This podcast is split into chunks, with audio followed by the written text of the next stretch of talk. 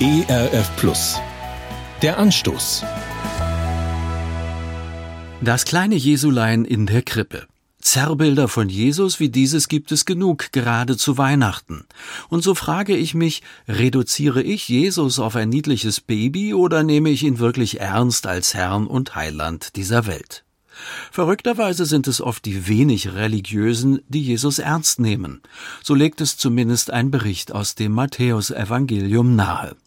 Ausgerechnet ein römischer Hauptmann, der in den Augen der anderen zu den Ungläubigen gehört, vertraut Jesus voll und ganz. Ihm traut er zu, seinen Diener wirklich zu heilen und gesund zu machen. Und so geschieht es auch. Und Jesus? Der prophezeit dem Hauptmann, dass er einmal mit den Stammvätern des Glaubens vereint sein wird, weil er bereit ist, Jesus ganz zu vertrauen. Viele werden kommen von Osten und von Westen und mit Abraham und Isaak und Jakob im Himmelreich zu Tische sitzen. Die, die Jesus nichts zutrauen, werden allerdings nicht dabei sein, für sie wird kein Platz sein an der Festtafel. Auch das fügt Jesus hinzu.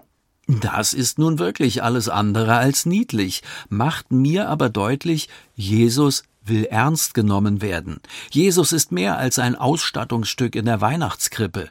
Bei ihm geht es wirklich um meine ganze Existenz. Die gute Nachricht dabei? Ich kann ihm einfach vertrauen und ihn ernst nehmen, wie der römische Hauptmann es tut. Mehr braucht es nicht, um im Himmel mit am großen Tisch zu sitzen. Der Anstoß. Mehr auf erfplus.de oder im Digitalradio DAB+. Hören Sie ERF Plus. Gutes im Radio.